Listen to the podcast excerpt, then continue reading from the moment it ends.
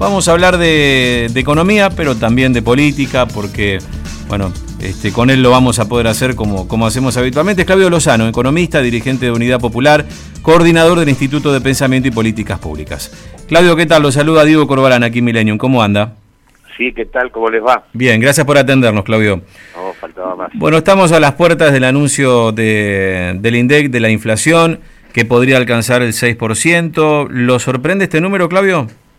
No, no, la verdad que no, es un número esperado, tenemos el impacto pleno en septiembre de los que fue la, la devaluación consentida por parte del propio gobierno a partir del 11 de agosto este, y que impacta plenamente sobre el mes que pasó, eh, a lo cual hay que agregar también el impacto del aumento de los combustibles, el aumento de las prepagas, así como también un cierto fenómeno de anticipo en términos de evolución de precios eh, por parte de quienes tienen manejo de mercado a los efectos de posicionarse eh, frente a lo que van a ser cambios en las condiciones de la política económica, este, que pueden implicar eh, situaciones de acuerdo de precios y demás, y donde toman posiciones, este, obviamente en desmedro del interés general y en solo del su beneficio exclusivamente particular, toman posiciones para llegar a ese acuerdo en la mejor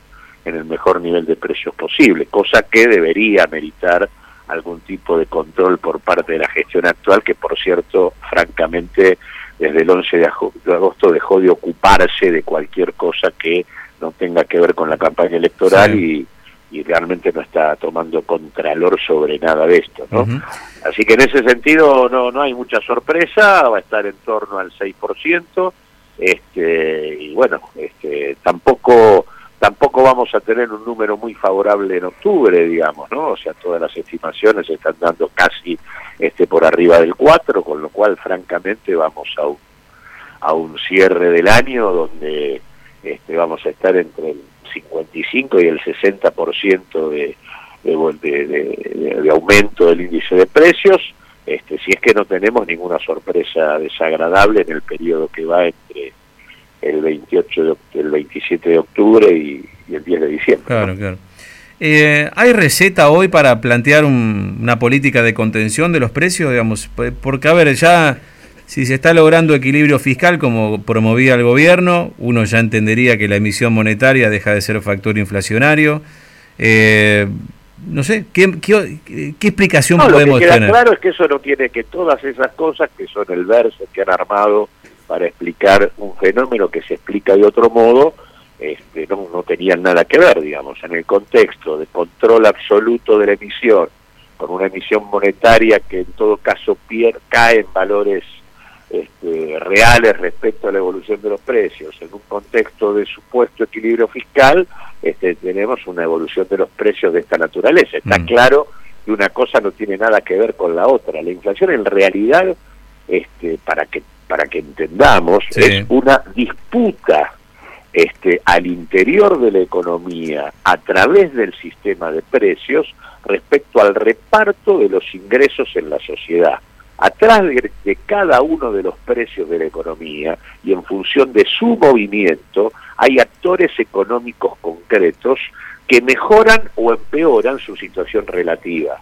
Está claro acá que ha habido un proceso en donde determinados actores, por detrás, por ejemplo, de la espiral cambiaria que tuvimos con las de maxi devaluaciones que hemos vivido en el último año y medio, hemos tenido actores concretos vinculados al agronegocio, al sector de los hidrocarburos, a la minería este, y demás, que han resultado básicamente sectores vinculados a negocios asociados a recursos naturales y exportación, que han resultado este, ciertamente muy beneficiados por lo que está ocurriendo y con el movimiento del tipo de cambio. Este, y hay otros precios que han crecido por detrás intentando no perder y hay otros que en realidad este, y que lo han hecho sobre la base de tener controles oligopólicos sobre los mercados y hay otros que han perdido escandalosamente porque su poder de negociación en el mercado es muy bajo como son todos aquellos que tienen que ver con los ingresos fijos, jubilados, trabajadores, dependientes de salarios, de planes sociales. Está claro que este, el modo en que se ha administrado el, el régimen de tasas de interés en la Argentina ha permitido que este, sectores que tengan excedentes este, han podido hacer importantes ganancias financieras. O sea, hay una la inflación tiene que ver con la, ausencia de un orden acordado en el conjunto de la sociedad respecto a cómo se reparten los ingresos. Ese orden en la Argentina no existe. Eh, e incluso el propio Estado en la gestión de Macri ha participado activando ese proceso sobre la base de pretender transferirle a ciertos sectores, sectores ligados a la especulación financiera, vía las alzas en las tasas de interés, o sectores ligados a lo, a, lo que son los servicios públicos esenciales y el sector hidrocarburífero, vía las tarifas, este, digamos, tratando de transferirles por la vía de la política estatal de tarifas este, una posición dominante en el sistema de precios de la Argentina. Lo que Argentina necesita para resolver el tema es un acuerdo social con un Estado que imponga condiciones y que eh, de alguna manera limite los abusos de posición dominante. Por eso que decía recién que una parte de la evolución de los precios que estamos teniendo y vamos a tener de acá al 10 de diciembre son aquellos que ya se están adelantando ante la eventualidad de algún acuerdo de precio futuro. Claro.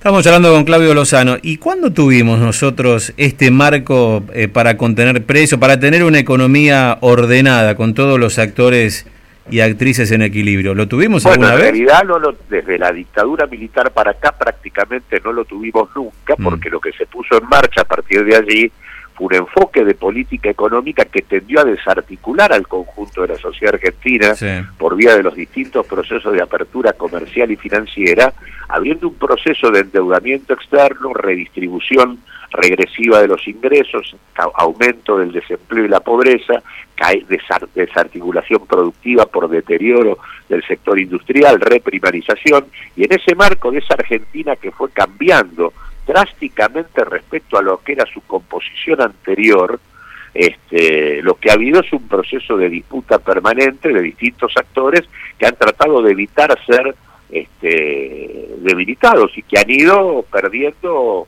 posiciones de tantos sectores empresariales, obviamente sectores de trabajadores y demás, este, pero que como se trata de una de una, una reorganización de la economía tan regresiva, tan injusta la que estamos viviendo, este, los niveles de resistencia de la sociedad a esto este, son realmente muy significativos. Vos tenés momentos en donde lo que hay es resistencia de los sectores de cierto poder a que en realidad se mejoren las condiciones del conjunto de la población. Ese era el contenido propio de la inflación en la etapa final de la experiencia kirchnerista, donde había un intento de cierta recomposición de ingresos y había sectores del capital que en realidad este, retaseaban este tipo de eh, apoyo a ese tipo de políticas. Y otros momentos como el vivido desde el macrismo en adelante, donde lo que hay son saltos inflacionarios vinculados a fuertes golpes distributivos asociados a grandes devaluaciones o a grandes tarifazos, este, vinculados a mejorar las posiciones de poder económico de los sectores ligados a la exportación de recursos naturales o a los sectores hidrocarburíferos. Este, o sea, los componentes de la inflación son distintos. Incluso este, el movimiento de los precios que tenemos hoy está ligado sobre todo al, movimiento del precio de los alimentos y de los servicios esenciales. Por eso es que incluso no solamente un problema con el nivel de evolución de los precios, sino por su composición, porque está impactando sobre aspectos esenciales de la vida del conjunto de la sociedad, de la mayor parte de la sociedad. Por eso es tan regresivo. Así que, eh, vuelvo a insistir, acá de lo que se trata es de un acuerdo, pero no es de un acuerdo neutro. El acuerdo tiene que tener eh, contenidos precisos, un acuerdo que implique la discusión de cómo reorganizar la economía del país para terminar con el hambre y la pobreza, y eso implica redistribución del ingreso en favor de los sectores más postergados y tiene que haber un Estado con voluntad política para llevar adelante ese objetivo y limitando la capacidad y el accionar que tienen actores económicos con mucho poder y que solo se restringe ese poder con un Estado eh, muy presente. Y ese Estado presente tiene que discutir este, el control sobre y el control y la administración del tipo de cambio, el movimiento y la, la regulación en el, movimiento de los capitales. No puede haber una apertura absoluta comercial y financiera como la que ha tenido la Argentina hasta aquí. Este, son todas este, situaciones que hay que modificar. O sea, no hay acá hoy, digo, ya directamente en el escenario en el que estamos, no hay ninguna intención de ponerle coto o límite al, al desorden de precios existentes. Acá está obviamente, digamos, eh, está prácticamente a la deriva, la, economía está en caída libre, no toca piso la actividad económica y hemos terminado el segundo trimestre del 2019 con casi 37% de la población bajo la línea de pobreza y vamos a terminar el 10 de diciembre si es que no tenemos un salto cambiario previo en no menos del 40% de la población pobre. ¿no? Ah. Claudio, gracias. ¿eh? No, al contrario. Hasta cualquier momento. Eh, Claudio Lozano, entonces, economista, con, con una mirada muy este, críptica sobre lo que se viene en materia de economía para la Argentina, por algo que, que me quedo, y, bueno, más allá de algunas cuestiones que son para seguir discutiendo, eh, lo que queda claro es que la política necesita tener eh, una injerencia propositiva dentro del mundo económico, ¿no? Es decir, tiene que ser el Estado eh, un actor como parte de la discusión sobre la cuestión económica, sí, claro. Eh, ¿Y cómo tiene que serlo? ¿Achicándose cada vez más o haciendo cada vez más eficiente su protagonismo? Me parece que en todo caso la discusión tiene que estar por ahí. Algo, vamos a ver qué dicen los eh, candidatos presidenciales en el debate del domingo, si se retoma, si se retoma el asunto. Ya se habló de lo económico, pero bueno, también por fuera de lo que los dirigentes plantean y los candidatos fundamentalmente dicen en el debate, también ¿no? el, diálogo en la opinión pública, las redes y demás, la cuestión económica nunca deja de estar presente.